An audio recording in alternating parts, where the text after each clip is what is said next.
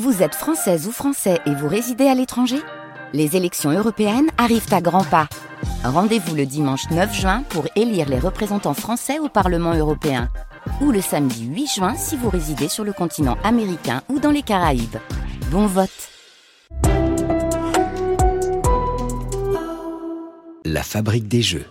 En 1929, un architecte new-yorkais du nom de Alfred Butts perd son travail à la suite du crash boursier américain. Il s'essaie au dessin pour gagner un peu d'argent, en vain.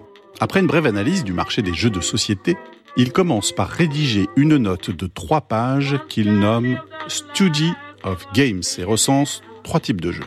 Les jeux de mouvement, comme les échecs, les jeux de nombre, comme le bingo, et les jeux de lettres, comme les mots croisés. Il est surpris que les deux premières catégories soient très représentées alors que les jeux de lettres n'en sont qu'aux anagrammes et aux mots croisés. Inspiré par ce constat, Alfred crée Lexico deux ans plus tard. Lexico ressemble déjà beaucoup au Scrabble, mais il n'a pas encore de grille. Alfred détermine la répartition et la valeur des lettres en analysant les articles de la première page du New York Times. Il choisit de mettre moins de S pour éviter l'utilisation paresseuse des pluriels. En 1938, Alfred rebaptise son jeu Chris Cross Words et ajoute le plateau. Il écrit aux plus grandes maisons d'édition américaines mais ne reçoit que des refus. Nous ne pensons pas que votre jeu s'adapte à notre ligne éditoriale.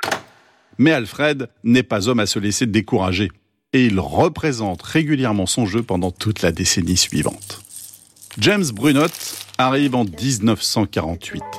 Cet entrepreneur aime Chris Crosswords et en rachète les droits en échange d'une petite somme versée à Alfred Butts pour chaque vente. James renomme le jeu Scrabble et décide que le premier coup de la partie se joue au centre du plateau. Il écoule 2000 boîtes la première année. Le Scrabble décolle vraiment lorsque le patron de Macy's, le plus grand magasin de New York, y joue pendant ses vacances. Il s'étonne de ne pas le voir en vente dans ses rayons et passe d'énormes commandes à James. James n'arrivera pas à tenir la cadence très longtemps et ironie du sort, il revend les droits du Scrabble à l'un des éditeurs qui avait refusé le jeu quelques années plus tôt.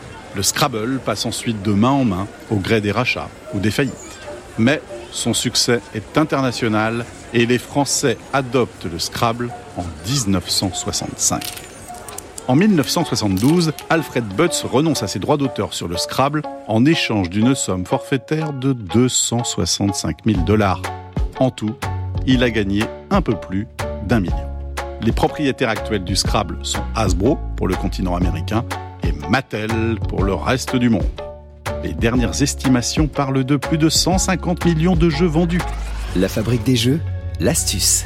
En français, le meilleur coup théorique rapporte 1797 points grâce au verbe conjugué déshypothéquier. Mais personne ne vous en voudra de vous contenter d'un simple whisky posé dès le premier tour pour la modique somme de 144 points.